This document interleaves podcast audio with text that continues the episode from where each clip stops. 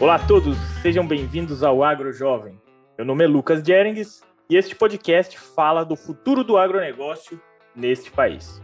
E aqui nós falamos sobre empreendedorismo rural, liderança jovem no setor, gestão rural, inovação e tecnologia e sucessão familiar. E a convidada desse sexto episódio vem diretamente do Rio Grande do Sul, mais precisamente de Coqueiros do Sul. Ela é Larissa de Souza Zambiase empreendedora rural, sucessora familiar, fez mestrado em desenvolvimento rural, tecnóloga também em gestão de cooperativas, professora do programa Aprendiz Cooperativo da Cooper Concórdia e instrutora do Capacita. Seja bem-vinda, Larissa, ao AgroJovem. Olá, Lucas. É um prazer enorme estar aqui contigo hoje. Larissa, você empreendedora rural e sucessora familiar, você hoje trabalha então na propriedade dos pais? Você trabalha como hoje? Você presta consultoria? Conta pra gente, Larissa. Hoje eu moro e trabalho na propriedade da família, né, Agropecuária Zambiase, e nos intervalos do meu trabalho na propriedade eu atuo como professora em um programa chamado, esse que você citou, Aprendiz Cooperativo do Campo. Que legal, Larissa. E na propriedade da família, vocês fazem o que especificamente lá? Nós temos uma propriedade que trabalha com a produção de leite.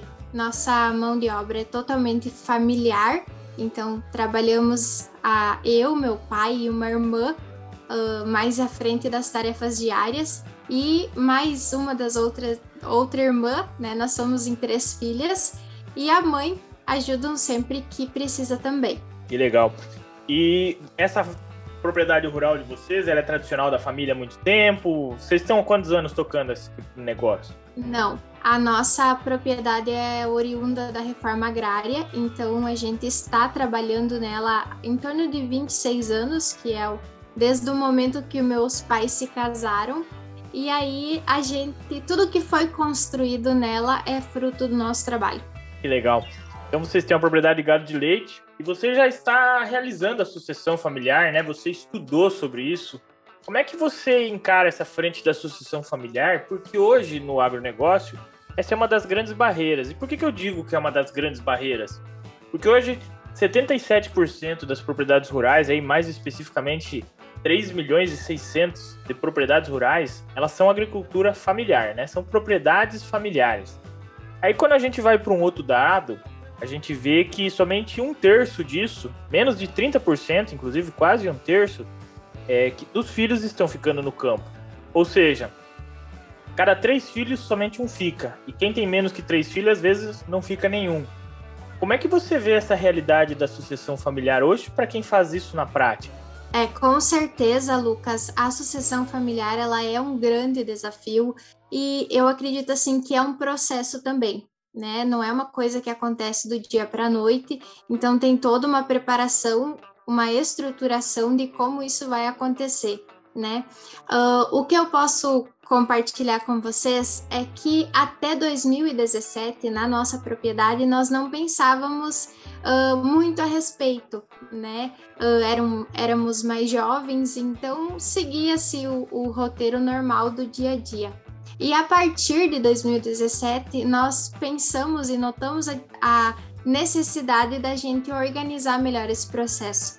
Né? Então, foi quando uh, a gente estruturou a nossa sucessão familiar, minha e das minhas irmãs, para que a gente pudesse dividir as tarefas, né, ter uma remuneração salarial, trabalhar a questão de folgas e férias, principalmente na atividade leiteira, folgas e férias é um trabalho, é um desafio muito grande, hum, porque é um trabalho diário e que não tem folga.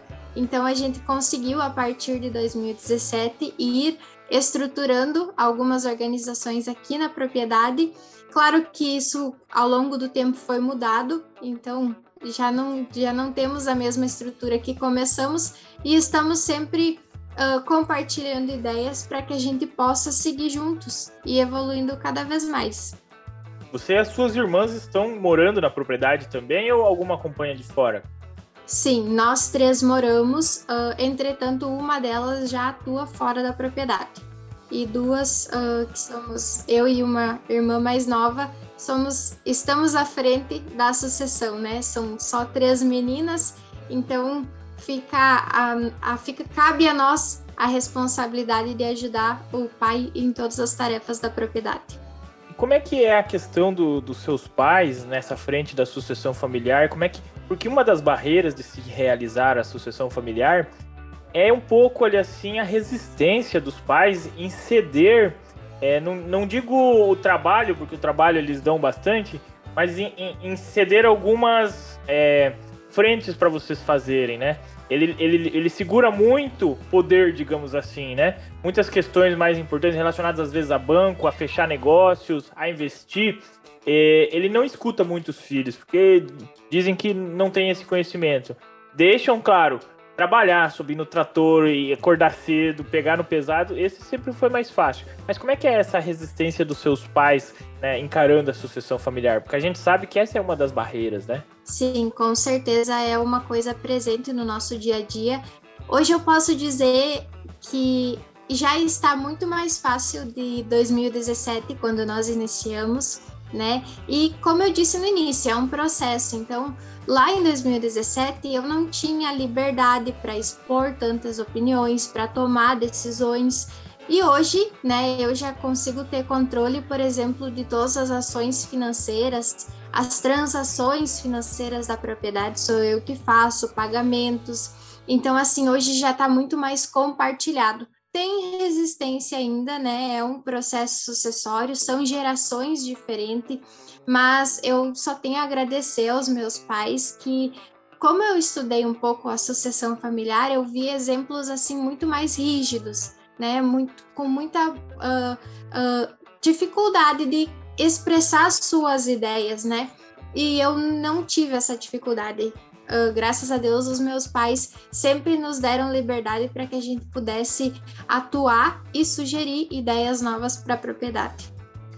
Você vem seguindo uma estrutura para realizar essa sucessão familiar, mas muita gente encontra dificuldades para iniciar isso. Eu conheço muitos é, colegas meus que são filhos de produtores rurais, já, já têm o interesse de continuar, outros até saíram trabalhar fora porque o pai ele realmente tem muita resistência o que você indica para esses jovens para eles chegar em casa e falar é, e iniciar um modelo assim para sucessão familiar realmente é convencer o pai, tá? Porque o nosso público aqui ele é um público jovem, é, muitos têm esse interesse em continuar, mas do jeito que que tá hoje eles não têm interesse nem de voltar final de semana para casa da faculdade. Qual que é a dica que você dá para esse pessoal jovem? É, tem alguns pontos que podem ser trabalhados para facilitar esse processo, essa comunicação com os pais, né? Até são esses pontos que eu, eu abordo num projeto individual, que é o plano de sucessão familiar. Mas eu acredito, Lucas, que o principal é a gente man saber manter o equilíbrio entre o conhecimento teórico que nós jovens recebemos fora da propriedade e aquele conhecimento prático, né, de anos e anos de experiência à frente da propriedade rural. Tem uma frase do meu pai que ele sempre fala muito, que é a seguinte: Larissa, a experiência vale mais que o diploma. Né? E eu acho que hoje a nossa propriedade ela só está dando certo porque a gente está fazendo esse equilíbrio entre o meu conhecimento teórico que eu recebi na academia, né, fora da propriedade, e o conhecimento prático de anos de trabalho dos meus pais. Então eu acredito que uma das formas para facilitar essa sucessão familiar é o equilíbrio entre os pensamentos diferentes dessas gerações. É, e saber como conduzir essa conversa também com eles, né? Porque a, você tem que montar um plano uh, e a gente sempre tem, o jovem sempre tem muita ideia, ele vê muita coisa na internet, claro, ele traz muita coisa da, da faculdade.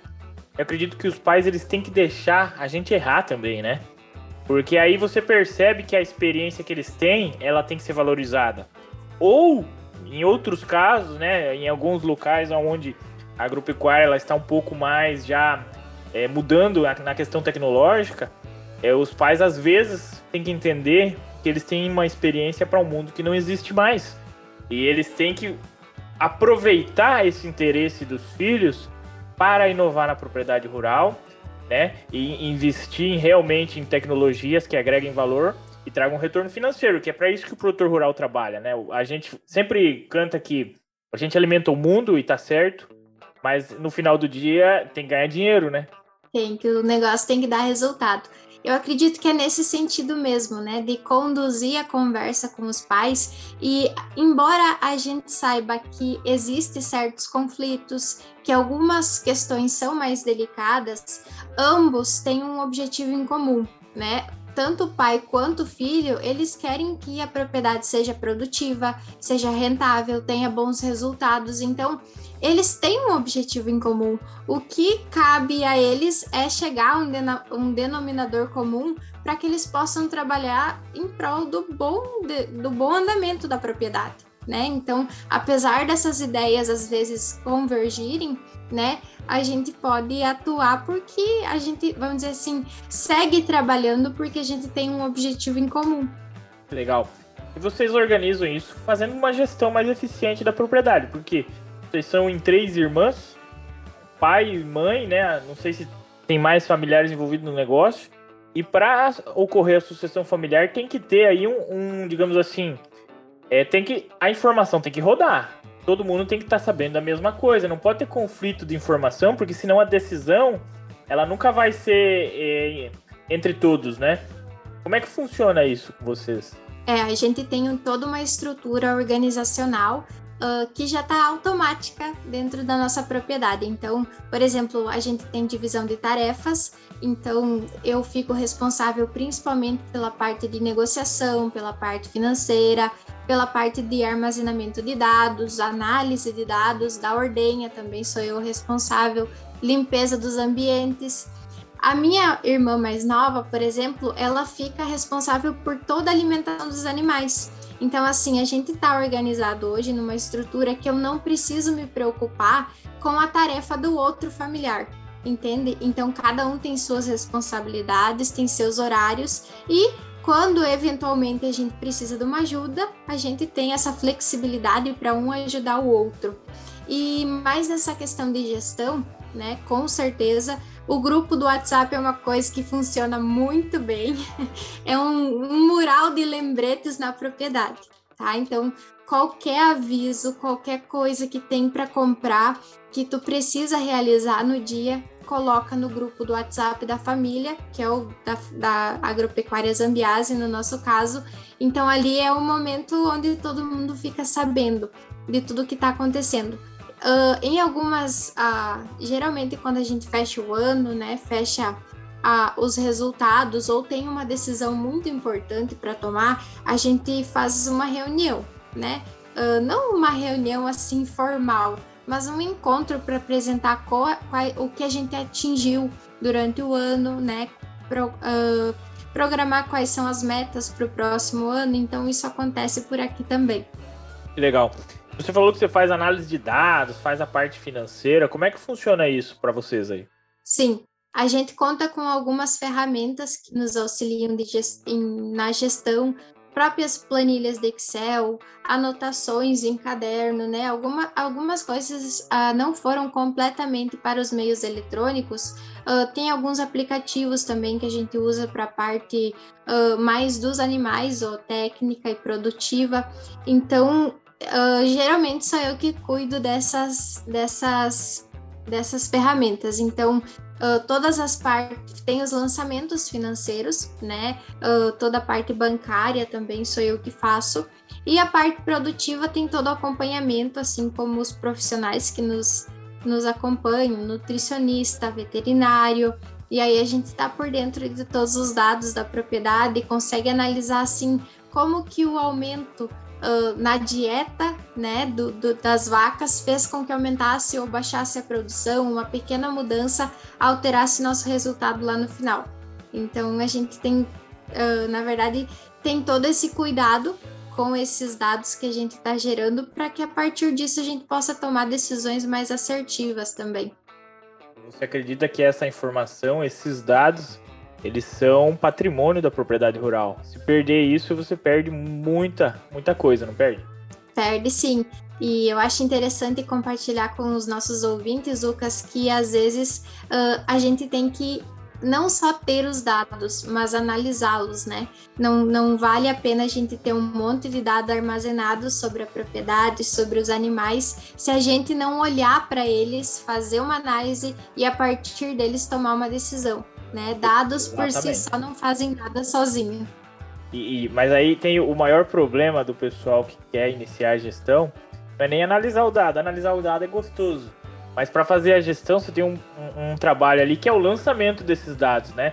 Porque se você não lançar, você não vai ter o resultado.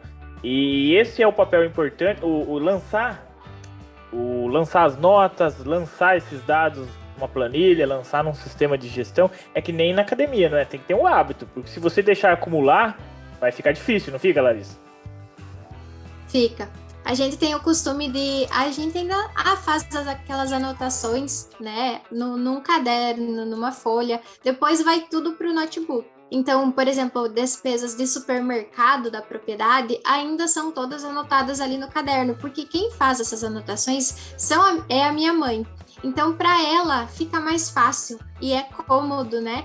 É, e aí, uma vez no mês, eu vou lá, pego todos aqueles dados e faço uh, compilo todos eles no computador, né? Mas tem sim essa questão de uma atualização, principalmente dos animais, né? Uh, no máximo semanal, eu atualizo todos os dados. Uh, questão de controle leiteiro, controle de qualidade também, esses são uh, sempre atualizados, mas tem que criar o hábito, né? Uh, tem que ir fazendo à medida com que você vai fazendo, você vai vendo uh, algumas pequenas alterações que tiveram, e aí você vai relacionando, poxa, mas isso mudou o meu resultado, melhorou ou piorou a produção. Então, assim, é hábito, né? Tem que começar, nem que seja um pouquinho de cada vez, né? Vai anotando semanalmente e aí vai puxando. Quando você vê, você já está fazendo automaticamente esse processo. É, e outra, como é que você quer analisar o dado depois se você não fizer essa organização inicial, né? Sim, Porque exatamente. Todo mundo quer ver esse resultado. Só que para isso tem que, né? É o machado, tem que ir lá e inserir isso no Excel, numa plataforma. Hoje está saindo muitas plataformas, né? Eu também faço parte do desenvolvimento de uma delas. E esse é um dos maiores problemas. O produtor em si, ele não quer lançar, porque não é da época dele. Aí o filho, o que acontece? O filho, ele, ele gosta da tecnologia. Ele fala, não, pode deixar para mim. O problema é que como ele não criou o hábito, acaba isso indo para depois. E daí chega uma hora que o teu pai ele vai chegar assim e falar, então vamos ver o resultado dessa safra, vamos ver o resultado aqui desse semestre. Vamos, como é que vamos. Cadê os resultados? Aí o, o, o, moleque fala, semana que vem. Só que daí ele tem uma pilha assim de nota, ele tem uma pilha de informação num caderno que ele anotou, ele não passou nada pro sistema. Aí fica ruim, né? Então tem que começar, mas tem que começar direito querendo organizar isso, né? Ver o valor dessa informação. Acho que esse é o segredo. Porque vocês, com certeza, usam essa informação para tomar as próximas decisões, não fazem? Com certeza. E a gente vai comparando, né, Lucas? Por exemplo, a produção do mês de agosto do ano passado foi maior ou menor na mesma época, com a mesma, mesma pastagem? Então, assim, tu vai analisando, ah, mas foi menor. Então, o que, que interferiu? Foi o clima ou tinha pouca chuva? Então, todas essas análises a gente vai fazendo, né? Então, é interessante, né? Ter um histórico e faz parte da gestão. Não tem como tu fazer a gestão de um negócio que você não conhece e sem ter os dados você não vai conhecer a propriedade.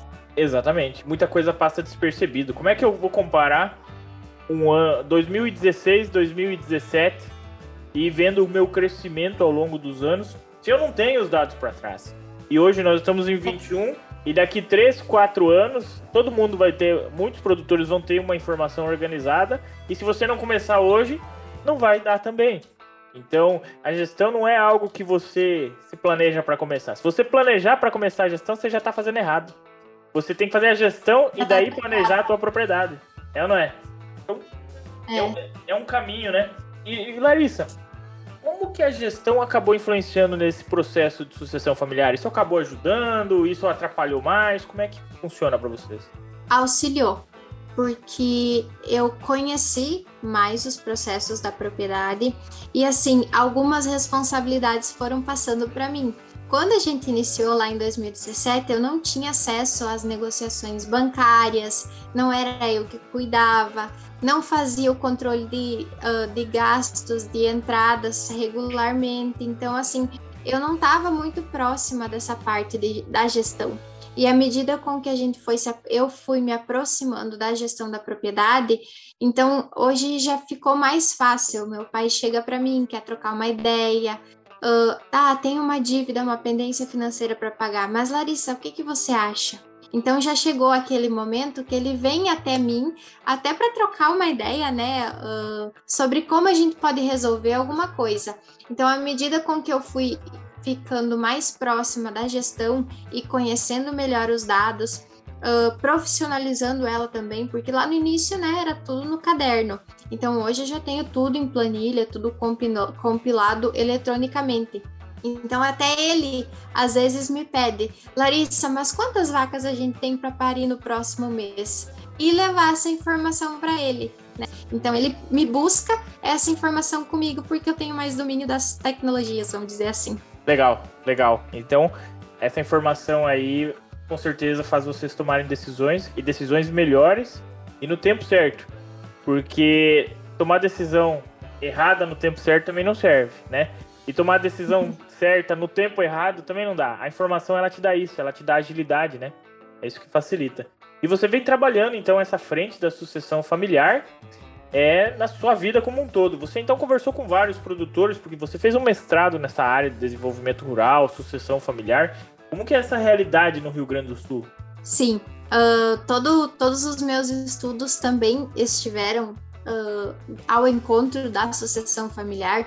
Então eu, eu pensava assim, poxa vida, se para mim tá dando certo, o que que, o que que acontece nas outras propriedades? Eu tinha muito essa curiosidade de saber como que se dava esse processo em outras propriedades e como eu poderia contribuir. Até esse é o meu um pouco do meu propósito de vida, né? Poder não só fazer a minha associação, mas contribuir contribuir com outras. E aí eu fui ao encontro né, de várias propriedades, especificadamente propriedades que trabalhavam com leite, frente à, à passagem do bastão frente a, ao conceito da gestão. E aí a nossa realidade aqui no Rio Grande do Sul, né, principalmente na região norte, são propriedades pequenas, uh, aonde em partes ainda tem muito presente a questão do patriarcalismo, né? Então, o, tem aquela figura do pai como uma autoridade com dificuldade de tomar, uh, de compartilhar uma decisão. Então, em partes, a gente ainda tem essa dificuldade. Outra questão que, que sempre os jovens colocavam como uma dificuldade, questão da renda, né?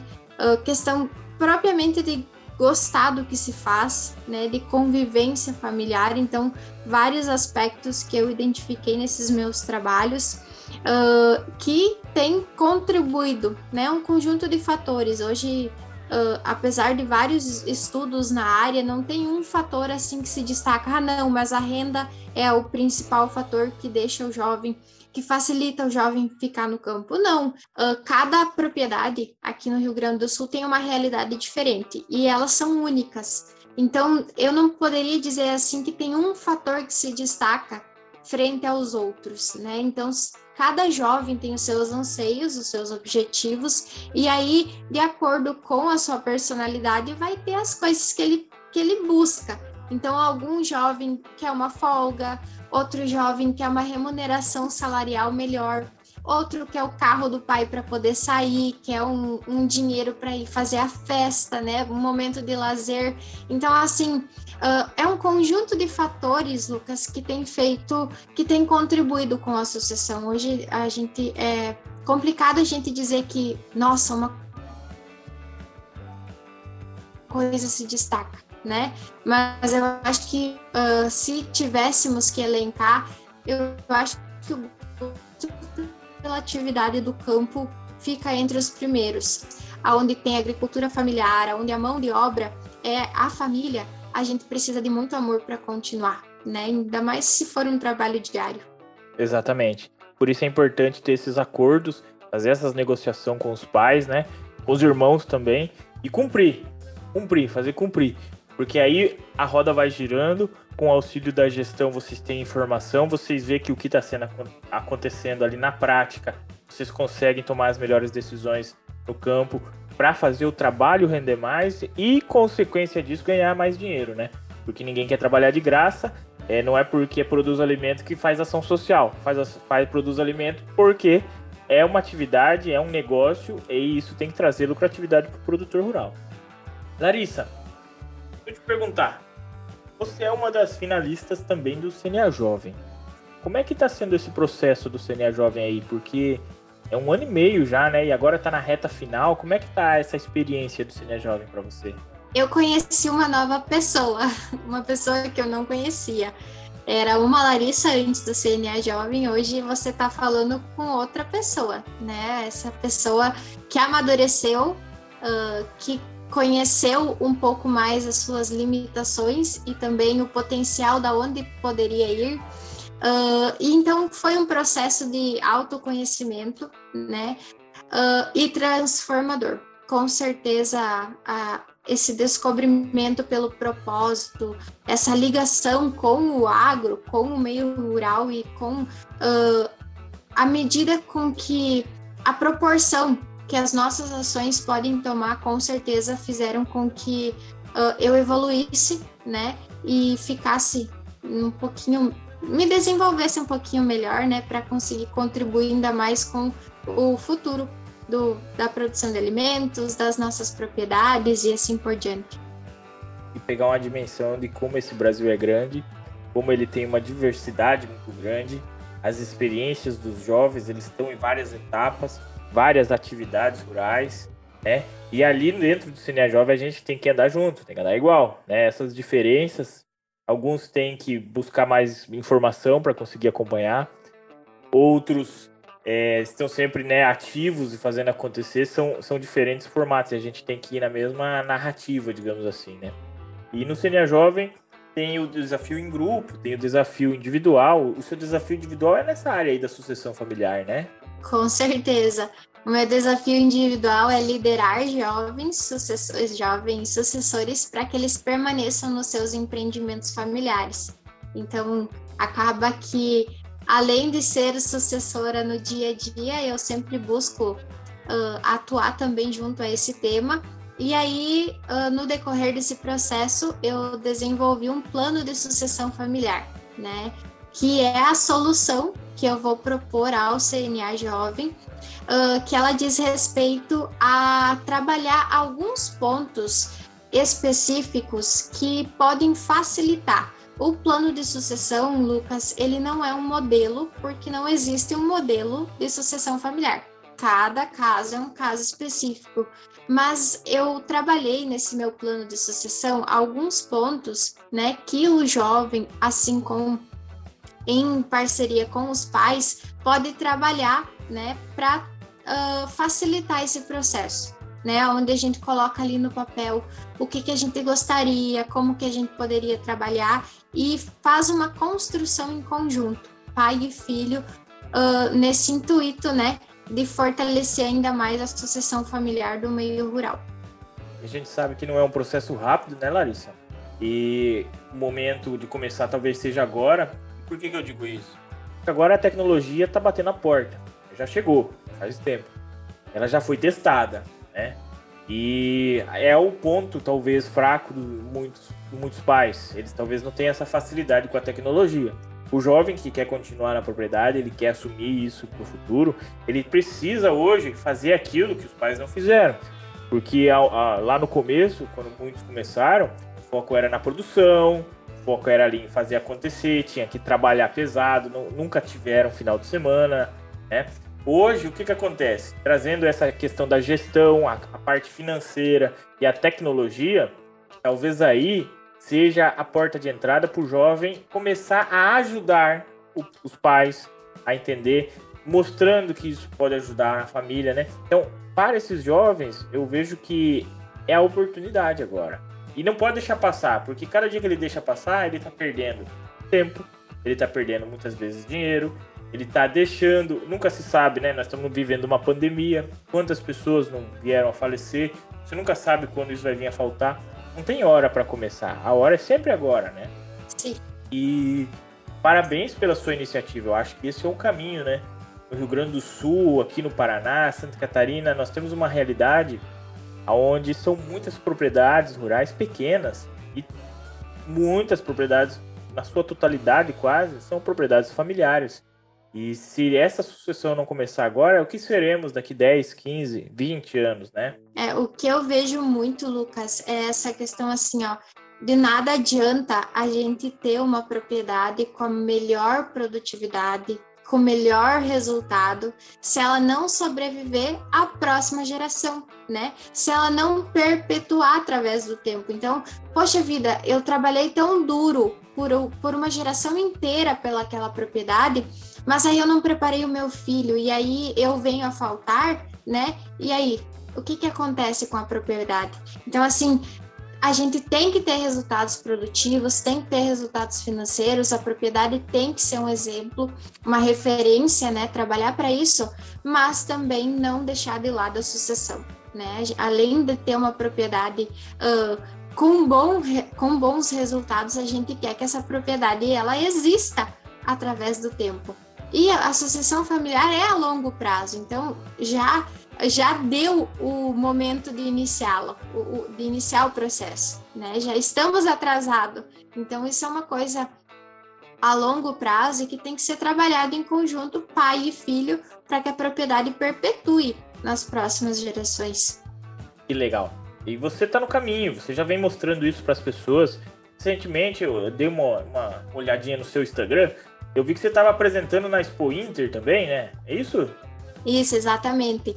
Uh, dentro do CNA Jovens, nós somos uh, cinco representantes do estado do Rio Grande do Sul. E na Expo Inter, né, uma feira muito grande, muito conhecida, a gente foi convidado pela Farsul, né, a apresentar os nossos desafios, uh, tanto o desafio em grupo como o desafio individual. O meu desafio do grupo, eu participo do grupo Super Agro, que é um dos grupos empresariais a gente também está atuando junto ao desafio de levar o sabor do campo à mesa do consumidor urbano. Então, estamos trabalhando, estamos se desenvolvendo para uh, conseguir né, trazer uma solução que seja uh, importante e que promova a mudança e que contribua com os produtores rurais também. Que legal! Essa iniciativa de vocês em grupo, de levar o sabor do campo, como é que surgiu essa ideia? Qual que era o problema em si? Como é que funcionou isso de trabalhar em grupo? Porque é, os grupos do CNA Jovem, eles são envolvem pessoas de vários estados, né, de várias regiões do país. Como é que foi essa experiência? É, com certeza a gente agrega muito culturalmente, né? Porque é uma diversidade, tu tá aqui falando de, do Rio Grande do Sul, uma cultura completamente diferente de uma cultura lá da Paraíba, né? Então, assim, uh, essa troca de vivências cultural foi muito boa. E o levar o sabor do campo, ele saiu de uma frase muito espontânea, né? Porque nós tínhamos ali o desafio de comercialização, distribuição e a imagem do produtor rural moderno. E aí, poxa, mas naquela discussão, né, como a gente vai fazer? O que, que a gente vai entregar para o CNA? E aí veio aquela frase espontânea assim: Poxa, mas a gente quer levar o sabor do campo para o pessoal da cidade. Eles têm que conhecer. E aí a gente teve esse. É, montou né, esse desafio que é levar o sabor do campo ao consumidor urbano. E assim, é um, é um grupo muito bom, jovens de vários estados, então tudo no CNA Jovem agrega para nossa formação também. Cara, e é uma excelente ideia, por quê? Porque todo a, o alimento hoje do, das, das, grandes cidades, ela vem do campo. Mas é, é, diferente. Eu lembro que ano passado eu faço parte da JCI, e na JCI nós fizemos um projeto que era um, fazer um café colonial, entregar drive-thru, né? Um kit assim de café colonial. Então nós fomos nos produtores rurais do interior e pegamos cuca, salame, um queijo, né?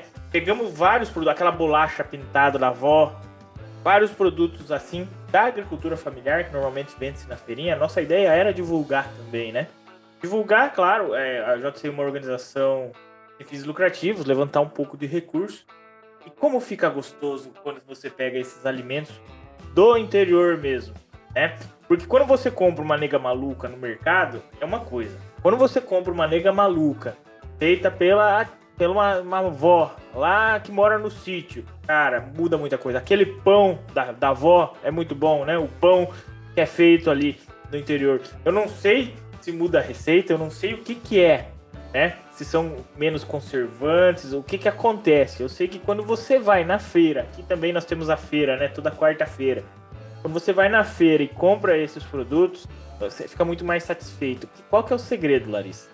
Então, Lucas, o sabor do campo é aquele laço uh, sentimental da gente com alguma lembrança da nossa infância, da casa da avó lá no interior.